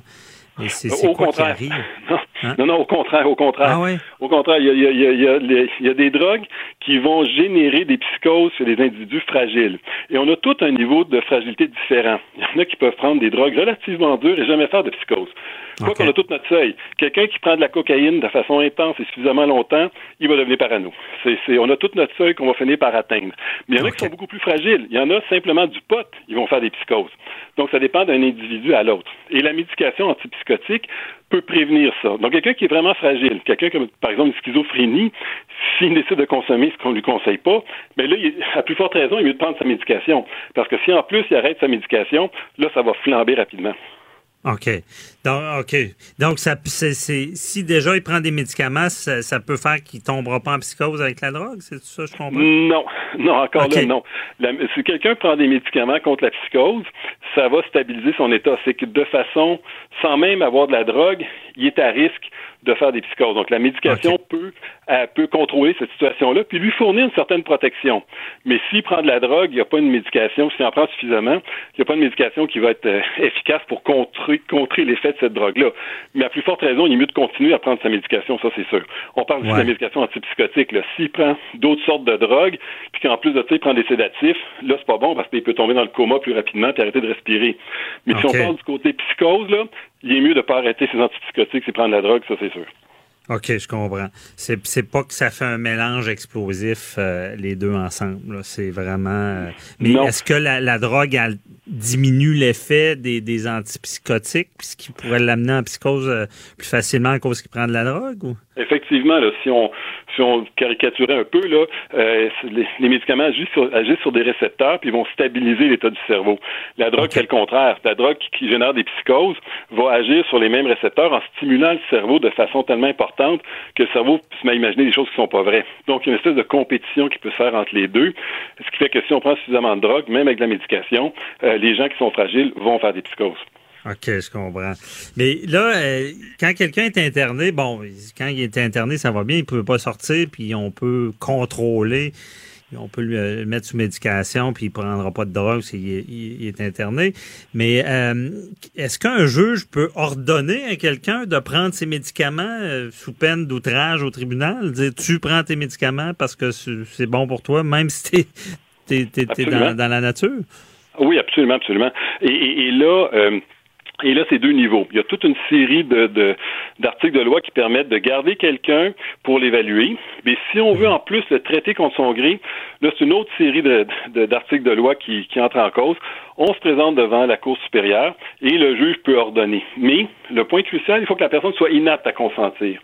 Donc, à la base, ça va se demander pour des gens qui ont une maladie importante et qui réalisent pas leur maladie. Bon, par exemple, un schizophrène qui a l'impression qu'il est pas malade puis que c'est vraiment comme ça qui est la réalité. Il n'est pas dans la réalité, donc il est inapte. Malheureusement, mais malheureusement, euh, pour les gens qui ont un problème de consommation, ils sont pas nécessairement inaptes. C'est des gens qui, qui sont dans la réalité, qui vont bien entre les épisodes de consommation et qui vont être capables de dire ben, je vais aller faire une thérapie, je consommerai plus. Donc ces gens-là, c'est extrêmement rare qu'on va pouvoir les, les contraindre à prendre une médication, qu'un juge va les considérer inaptes euh, parce qu'ils ne sont ils ne le sont pas dans la réalité. Ils sont aptes à consentir, à refuser, puis ils vont dire oui, puis si je décide d'en prendre, mais j'assume le risque de rechuter avec les conséquences que ça aura. Puis à ce moment-là, un juge va considérer cette personne-là comme apte et elle ne le forcera pas à prendre une médication contre son gré. OK, je comprends. Et euh, parce que je pense dans ce cas-là, c'est pas des problèmes mentaux, mais c'est des problèmes de consommation euh, de drogue. Là, c'est euh, de, Exactement. de- OK. Donc c'est même est- tout ce pas. est- Tout ce qui est du registre de la dépendance, c'est du même titre. Quelqu'un qui a un problème de jeu, qui joue toute sa paye, puis qui met sa famille dans, dans, dans des problèmes, on sait qu'à la base, le jeu, ça, ça peut être considéré comme une maladie, effectivement. Ça peut se traiter, ça peut s'aider. Mais la personne qui veut pas se traiter, qui veut pas s'aider, on peut pas utiliser la médecine pour le contraindre à faire quelque chose ou forcer des traitements. On peut pas. OK. OK, je comprends. Parce que dans ce cas-là, c'est ça, c'est la drogue qui l'amène en psychose. Et ça, ça doit, être encore plus compliqué. Quelqu'un qui a un problème de santé mentale, bon, déjà, ça semble très compliqué, on, le sait, ça prend le, le problème et le danger imminent. Euh, c'est la police, sinon devant un juge. Mais là, quand ils prennent de la drogue, s'ils tombent en psychose, euh, on c'est même pas une, une requête de soins qu'il faut faire. C'est, c'est, c'est, c'est quasiment de l'emprisonnement pour la drogue. Là, pour... Mais c'est ça. Ça- ça- Là, ça devient un problème de, de- de société, effectivement. Le problème est encore plus complexe parce que souvent, on a des gens qui ont une maladie mentale et qui vont consommer de la drogue. Ces gens-là vont consommer de la drogue comme forme d'autotraitement pour euh, essayer d'enlever, d'enlever la souffrance. Et là, il faut départager. Est-ce que c'est quelqu'un qui a une maladie, qui a consommé de la drogue pour essayer de d'atténuer sa souffrance ou c'est vraiment la drogue qui amène la psychose? C'est pour ça que ça vaut la peine de les évaluer, comme ce monsieur-là a été évalué à, à Shawinigan, et euh, ça a pris quelques jours, et souvent on a rapidement l'information, parce que si la personne très rapidement redevient dans la réalité, ne présente plus de symptômes en quelques jours, mais là c'est assez évident que c'est la drogue qui avait causé ça et qu'il faut un problème de fond qui persiste là. Ouais, c'est ça. C'est, ça. Ça revient pas euh, seul comme quelqu'un qui a un, vrai, un problème de santé mentale, mais ça va revenir quand il va consommer. Mais là, le problème de cette mère-là, c'est qu'on sait jamais quand ces gens-là consomment. Euh, je sais pas, je, je me demande, y a-t-il des solutions? Et dans le fond, ce qu'elle fait, c'est, c'est la seule chose qu'elle peut faire, c'est se protéger de lui, là. C'est extrêmement difficile et c'est déchirant pour des parents. J'en ai vu, euh, je sais pas combien là, parce que on, on aime nos enfants, euh, on veut les aider quand, quand, quand, quand ils ont des problèmes. On voit qu'ils sont souffrants, on voit qu'ils ont des problèmes, on veut être là pour les aider, mais à un moment donné, on n'a pas le choix. À un moment donné, il faut faire intervenir la justice puis dire, écoutez, on va aller chercher une ordonnance. qui qui communiquent pas avec nous, qui nous approchent pas pendant un certain temps. Et là, la société peut faire ça. C'est possible d'obtenir ces ordonnances-là euh, et pendant, mettons, six mois, le temps qu'ils se remettent de ces problèmes, parce qu'on veut aider nos enfants, mais à un moment donné, il y a une limite, puis on les aide plus non plus. Les enfants se fient sur nous souvent. On n'en a pas parlé, mais souvent, ils vont aller voir leurs parents parce qu'ils veulent de l'argent, ils vont les menacer pour avoir de l'argent. Là, ça devient encore plus explosif. Fait que oui, faut, là, il faut, faut intervenir des mécanismes de la société, pas médicaux, mais qui interdisent de, de, les approcher, de communiquer avec eux. Et s'ils approchent et communiquent, il faut les faire arrêter. Euh, C'est souvent ça qui va, leur, qui va les, les, réveiller pour leur dire faut que j'arrête, je suis rendu trop loin. Mm-hmm. Oui, c'est très déchirant. En tout cas, merci d'en avoir parlé. On a peut-être des pistes de solutions. Merci, docteur Chamberlain. Bonne journée. Au revoir. Bye bye. Déclarez-vous solennellement de dire la vérité, toute la vérité et juste la vérité. De 9 à 11. Avocat à la barre. Avec François-David Bernier. Hier, euh, c'était le branle-bas de combat. On attendait la conférence de presse de Jean-François Roberge, ministre de l'Éducation. C'est quoi le plan de match? Euh, là, c'est la, la, procédure d'entrée parce que ce sera une entrée assez particulière. On apprend que, bon, des masques sont obligatoires à l'école pour les élèves euh, à partir de la quatrième année. Ce que j'ai compris dans ma tête, ça fait à peu près dix ans. Et, autour. Au, ouais, autour. Et euh, donc, il y a tout il y, aura certainement des, des contestations anti-masques. Euh, comment ça va fonctionner cette rentrée-là? Et il y a des droits que parce qu'il y a des, des élèves qui iront pas à l'école, puisqu'on sait que la loi sur la protection de la jeunesse oblige les parents en temps normal d'envoyer leur enfant à l'école, mais là, c'est comme suspendu parce qu'il y en a qui peuvent apprendre à la maison. Tout qu'un bourbier juridique, Maître Boily, qui est avec moi, que vous reconnaissez, oui, euh, effectivement. Mais là, le ministre, je pense qu'il s'en est bien sorti. J'ai pris l'entrevue qu'il a donnée ce matin à Caroline Saint-Hilaire. Euh, on peut pas tout prévoir. Hein? On sait, on le dit depuis le début de la pandémie, c'est nouveau, on essaie de s'adapter. Là, on voit des, des cris, là, les gens de l'opposition font leur travail, puis ils disent, ben là, le rattrapage, on va faire quoi? Puis là, les, les, gens qui veulent pas mettre les masques, on va faire quoi, etc. C'est simple. La loi s'applique pour tout le monde. On a fait des exceptions. On a dit les enfants de quatrième année et moins, donc dix ans et moins, eux seront pas parce que euh, tu peux avoir euh, tu peux être en cinquième année et avoir dix ans. Donc on dit on donne des années, on n'a pas donné l'âge, mais on sait que par exemple le transport, transport scolaire. Bon, mais c'est comme le transport en commun, les enfants vont devoir porter des masques. Euh, là ce qu'on dit, c'est qu'on dit que les enfants qui sont moins à risque, donc en bas de 10 ans, donc quatrième année et moins, bon, eux n'ont pas ces obligations là, non pas parce que ils sont pas euh, sont pas ils peuvent pas attraper le virus, mais ils sont moins à risque. Alors, on y va avec des moyennes. Écoutez, depuis le début, vous savez, hier, on a discuté, là, de, bon, il y en a qui ils faisaient des menaces au docteur Arruda, là, en disant, ah, oh, ben là, tu disais de pas mettre de masque au mois d'avril. Juste les fous qui changent pas d'idée. Le ministre de l'Éducation aussi, il est pas bête. Et puis, le gouvernement fait son possible là-dedans. Ce qu'on a annoncé hier, puis ce qu'on a répété aujourd'hui encore, c'est dire aux, gens, puis au milieu de l'éducation, bon, on avait peut-être prévu même faire des bulles dans des classes, dire bon ben là vous êtes en groupe de quatre, vous allez être en groupe de six. C'est pas ce qu'on a retenu. Hein? Euh, puis vous savez, le droit puis la santé, c'est pas des c'est pas des, des sciences absolues.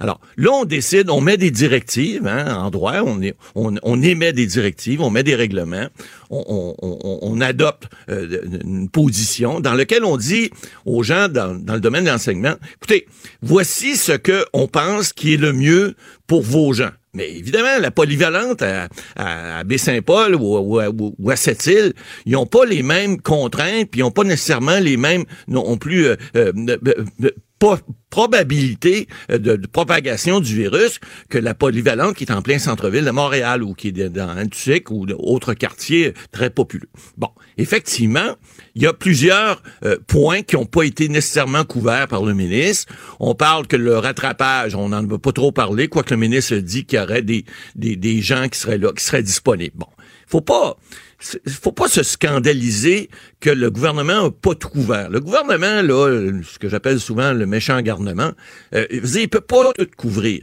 Il fait, et, les lois et les règlements sont là pour ça, sont là pour essayer d'encadrer autant que possible une situation qui est une situation qui est spéciale, on en convient là, depuis six mois. Là.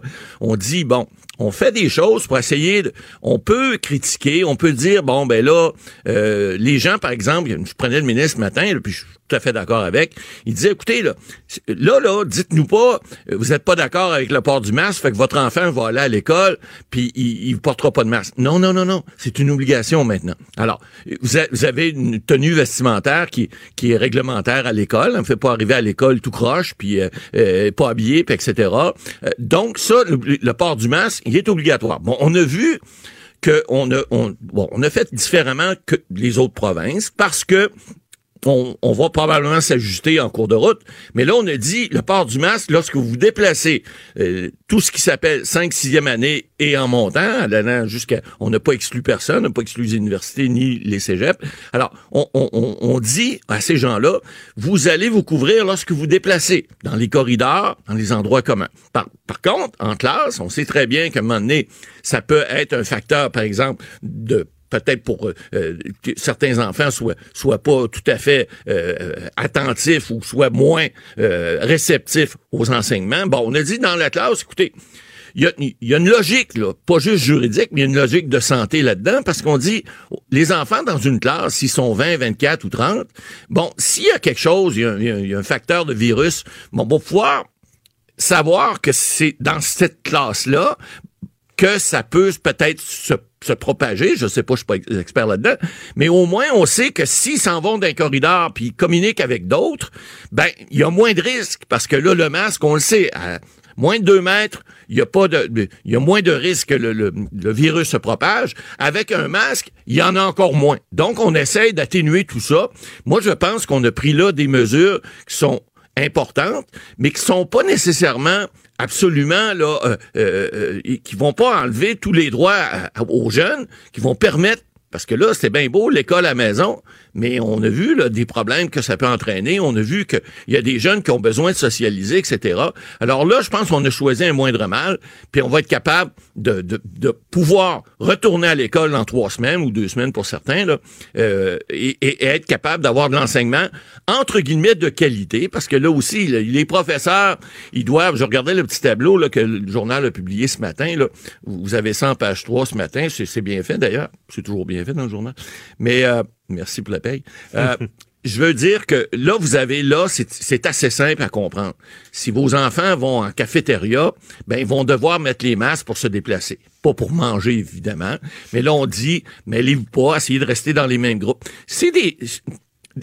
En fait, ce qu'on a adopté là, c'est de l'hygiène pure et simple, adapté évidemment à la COVID-19, puis adapté aux situations d'aujourd'hui, qui fait en sorte que, oui, on adopte des nouveaux règlements, oui, il y a des gens qui vont chialer, encore une ah fois. Vous savez, Maître Bernier, il y en a des spécialistes. On va en avoir. Ah non. Bon, ben, Maître Bolly, c'est quoi le problème? Il n'y en a pas. Ah, vous entendre, ça ben, va bien? Ben, il n'y en a pas. Pourquoi on parle de ça, là, matin? Mais le problème, c'est euh, euh, qu'on a c'est quoi les problèmes qu'on va anticiper? Il va-t-il avoir j'ai entendu euh, que le, le y, a des euh, les masques ouais. sont euh, il peut excusez je perds mon idée euh, les, les jeunes qui portent les masques ouais. est-ce que il peut y avoir des problématiques de de, de économique. Je sais pas. On, parlait, excusez, je, me cherche. Là. il y a des endroits, on a dit à Montréal, il y a des endroits, par exemple, des, des milieux défavorisés où on dit, écoutez, là, euh, on comprend que les gens ont peut-être pas toujours les moyens d'acheter des masques ou d'avoir des masques de qualité. Bon, ça, je pense que le gouvernement va pouvoir pallier à ça. Euh, c'est pas nécessairement un problème je pense qu'on va être capable de le faire. On parle pas de, de plusieurs millions de masques. On parle de certains quartiers, certains endroits. Oubliez pas, là, depuis quand même plusieurs semaines, le masque est obligatoire dans les endroits publics et dans les endroits fermés. Les jeunes font partie de la population depuis, euh, depuis un mois, ce que je sache. Donc, les jeunes, ils se déplacent. Ils vont des centres d'achat. Ils vont dans des endroits où c'est fermé, euh, que ce soit des restaurants, des marchés, etc., etc. Donc, je pense que la presque totalité des jeunes ont déjà des masques. Bon, il y en a peut-être qui en ont pas parce que ils, restent chez eux, puis je sais pas quoi, mais faites le calcul. Faut, c'est gros bon sens. Hein. Vous savez, encore une fois, là, on adopte des lois et des règlements parce que il faut qu'il y a quelque chose qui s'applique parce qu'on a, on, a, on a fermé les écoles pendant des mois. Là, on les rouvre puis on dit, ben écoutez, on faut, faut mettre quelque chose. Bon, là, il y a des gens qui vont encore chialer. Il y a des gens qui trouvent que c'est pas suffisant. Il y en a trop, il y en a d'autres qui disent encore la gang de liberté, l'autre qui disent, ben non, on peut pas faire ça, là, on vient brimer les droits des jeunes. Mais là, on parle pas de droit, parce qu'on parlait de droit et de santé en, en intro, là. Euh, la santé, c'est ça qui prime.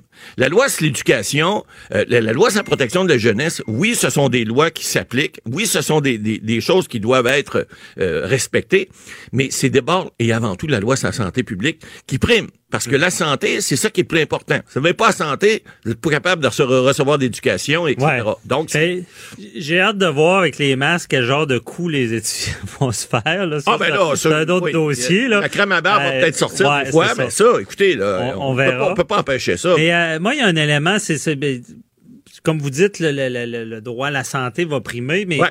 euh, c'est sûr que le, droit à l'éducation, bon, on s'entend que la loi, en temps normal, oblige le parent à envoyer l'enfant ouais. à l'école. Et là, ce que, ce que j'ai compris, c'est qu'il y aura de l'enseignement à distance. Il peut en Et, avoir. Mais est-ce que ça sera surveillé? Est-ce que ça va faire bah, que des enfants qui iront plus à l'école? Bah, ce que le ministre a annoncé, il a dit, écoutez, là, d'abord, il y a une question de rattrapage qu'on va essayer de couvrir. Bon, ils feront. Écoutez, le, on le dit depuis le début, la vague quand elle arrive, le tsunami quand il arrive, là, on cherche pas, à, on cherche à se sauver d'abord, puis à sauver des vies. Bon, c'est ce qu'on a fait. Là, maintenant, il y, a des, il y a des ajustements qui vont se faire. Ce que le ministre a annoncé, il a dit, bon, il y a des jeunes, par exemple, il y a des parents ou des grands-parents qui ont des situations euh, de santé qui sont problématiques. Donc, il y a des jeunes qui vont pouvoir avoir des exemptions et avoir des suivis. On a parlé d'une quinzaine d'heures. Bon, je prenais une spécialiste ce matin là, qui disait sur nos ondes que euh, ça peut être suffisant si les heures sont bien euh, sont bien accompagnées. Ça peut être suffisant, même si à l'école c'est plus que ça. On parle de 25 heures semaine, donc euh, c'est pas nécessairement le nombre d'heures qui, qui, est le même, mais, mais on parle d'une solution qui est palliative. Alors, quand on dit palliatif, on peut pas nécessairement tout remplacer à 100% Alors, il va falloir s'ajuster. Il va y avoir des ajustements qui vont se faire. Il y a des gens qui vont pouvoir demander des exemptions. Il y a des parents qui vont pouvoir demander des exemptions pour les enfants.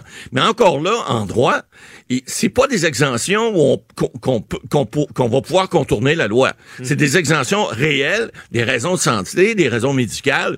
Il y a des, il y a des parents qui enseignent déjà à leurs enfants à la maison avant la pandémie. Ouais, ouais. Alors, ces gens-là, lorsqu'ils ont des motifs, euh, et, et, puis non seulement motifs, il y a des enfants, par exemple, qui partent pour des voyages à l'étranger sur des voiliers et autres. C'est pas c'est pas l'apanage de tout le monde, mais il y en a qui le font. Et ils font autoriser par le ministère de l'Éducation pour donner des cours à distance à leurs enfants avec les programmes du ministère et avec les, les ils font les examens à la fin de l'année. Alors, il y a des gens qui vont pouvoir bénéficier de ça. Maintenant, les chioleux de ce monde qui disent moi pas de masque, puis moi pas ci, puis moi pas ça, puis moi la loi n'en veut pas, ben ils n'auraient pas de choix parce que votre enfant, d'abord, l'école est mais- obligatoire, on le sait, pour, pour, pour les- enfants euh, euh, jusqu'à la, euh, jusqu'à la fin du secondaire, ben, jusqu'à 16 ans. Donc, euh, vous n'avez pas le choix. Vous devez envoyer vos enfants à l'école et vous devez respecter les directives. Mais c'est ça, je comprends pas. Est-ce que c'est encore en application, l'obligation d'envoyer? Tout à fait. On peut choisir en ce moment de le faire à la maison? J'ai mal moment, compris. les exemptions qui sont prévues dans le décret prévoient des cas où il y a une raison médicale, où il y a une comprends. raison Désolé. peut- mais, mais vous savez, les fonctionnaires, je pense que encore là, une question de gros bon sens. Les fonctionnaires vont être larges dans l'application. Vous savez, une loi et un règlement, M. Bernier, il y en a qui l'interprètent strictement, d'autres largement. Mhm. Alors, je pense dans ce cas-ci, ça va être large et permettre à des gens qui, bon, ont des motifs des fois qui peuvent être un peu plus ou moins nébuleux, euh, de dire, ben là, écoutez, dans un cas comme celui-là, vous voulez pas envoyer votre enfant, il semble que votre motif n'est pas nécessairement acceptable vis-à-vis la loi, mais vous savez, on est permissif, donc on vous permet de le faire. Alors, Ouais. ils pourraient obtenir ces exemptions-là. Évidemment, il faudra qu'ils démontrent qu'ils sont capables de leur donner un enseignement suffisant à distance. Et ça, ben, la loi va continuer à s'appliquer. Alors, Ah il y ouais. aura pas de, il y aura pas de passe-doigt Mais nécessairement. une chose est certaine, on devrait assister à des contestations judiciaires. Ah, il va en avoir, c'est clair. Des, des titlins qui vont vouloir contester, qui veulent toujours contester, il va toujours en avoir. Merci, Matt Boily. Bye. On se parle demain. Bye-bye. Euh, on, on- on va à Vincent Dessou- euh, Dessereau. Le buzz de Vincent Dessureau. Salut!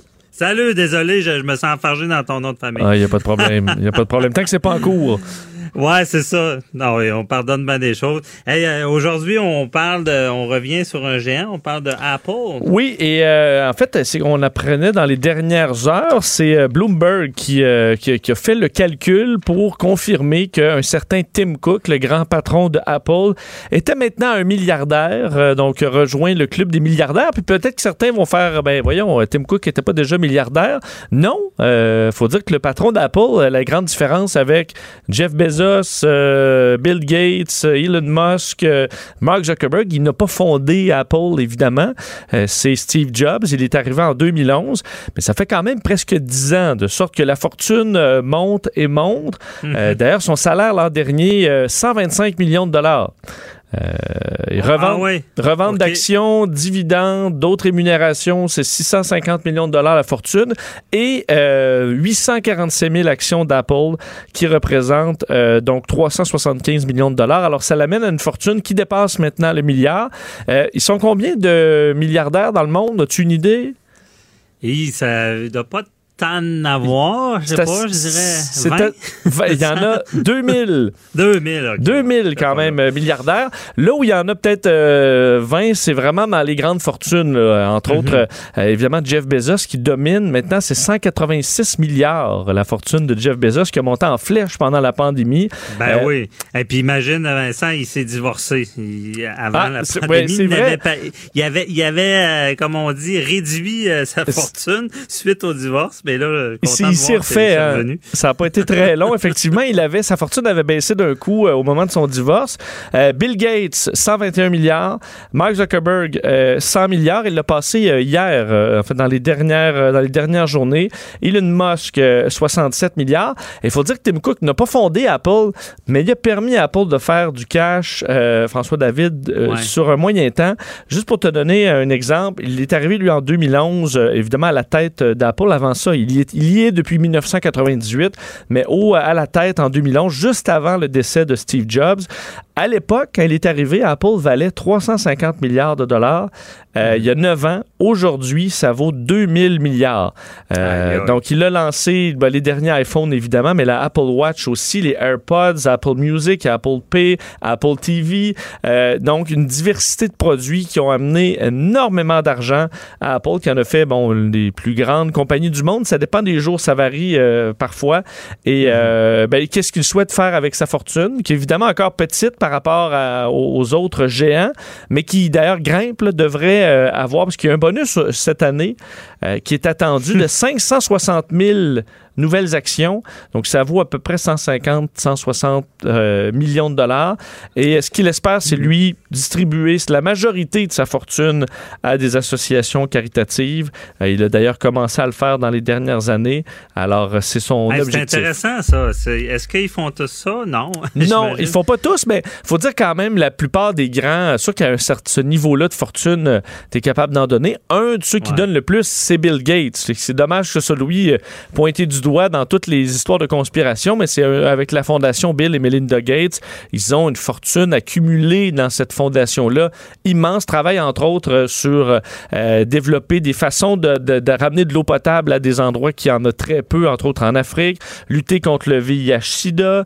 Euh, je sais qu'il y a des endroits, entre autres les, les excréments d'humains, de pouvoir euh, traiter ça dans des, pays, dans des pays du tiers-monde où on n'est pas capable, et les égouts se retrouvent un peu n'importe où, et même en faire de l'eau propre après tout ça. Donc, on travaille sur, euh, sur un paquet de projets euh, intéressants. Euh, et, euh, mais ça doit quand même, euh, tu sais, quand t'as, si t'as 100 milliards, François David, tu, tu- faire de- des bonnes Ben. actions, ça doit te faire sentir bien. Après ça, tu te retournes sur ton immense yacht euh, qui vaut 100 millions, puis euh, tu, te portes, tu te portes un peu mieux. Ben, d'où l'expression, euh, il y en a qui ont plus peur de la fin du monde que de la fin du mois. C'est euh, c'est sûr que eux c'est assuré. Mais euh, je trouve ça intéressant quand tu parles de Bill Gates puis de redonner parce que c'est terrible des gens avec des fortunes comme ça qui dépenseront jamais dans leur vie, qui, qui gardent ça pour eux, ça c'est un non-sens là. Donc euh, C'est sûr que c'est entre autres ce que euh, les- entre autres euh, Bernie Sanders le souhaitait des, des grands euh, des taux de taxation élevés pour les grandes grandes fortunes et entre autres pour ceux qui ont fait de l'argent pendant les, la pandémie. Le problème avec son, son point, c'est que pour beaucoup, c'est tout simplement euh, des actions qui avaient baissé au début de la pandémie, qui ont remonté euh, aujourd'hui. Donc, peut-être que c'est ça, c'est plus compliqué, mais effectivement, de se ramasser près de 200 milliards pour Jeff Bezos, à un moment donné, ça devient un peu fou, surtout que tu dis, lui, il peut racheter n'importe qui. ça devient difficile de les attaquer, disons, quand tu On en a parlé tout à l'heure avec M. Facal de, des, monopoles. Lui, c'est presque ça. Tu voulais nous parler aussi des techniques pour mieux apprendre. Oui, parce qu'on parlait hier de retour à l'école, euh, évidemment. Alors, les jeunes qui vont avoir même un peu de rattrapage à faire. Hein. J'ai des professeurs qui vont donner probablement un bon coup là, dans le premier mois pour reprendre euh, les, euh, ce, qui, ce, qui, a été perdu pendant l'été et aussi pendant la, la, pandémie. Et le département de kinésiologie de l'Université Western en Ontario a fait un dossier ce matin que j'ai trouvé bien intéressant sur la meilleure technique pour apprendre selon la science. On sait qu'en général, euh, bon, c'est avec un crayon marqueur, puis tu relis, puis tu relis. Toi, tu as eu quand même long à, étudier, plus que moi. Je sais pas si tu avais des techniques à l'époque pour... Euh, oh mémoriser, mémoriser. Ça, prenait des techniques, c'est la, lecture en diagonale. Euh, nous, quand on lit des jugements de la Cour suprême, il faut oh, que tu lises à l'inverse. Tu pars tout le temps de la fin, tu regardes les conclusions, et là, y a, on a des petits secrets d'aller lire les, les, les, bons résumés. tu es capable de sauter un peu les, euh, les bouts qui, qui, euh, qui, sont moins pertinents pour te concentrer sur l'essentiel. Euh, et donc, ce qu'eux proposent, c'est le, ce qu'on appelle le, le, le, le, réapprentissage successif.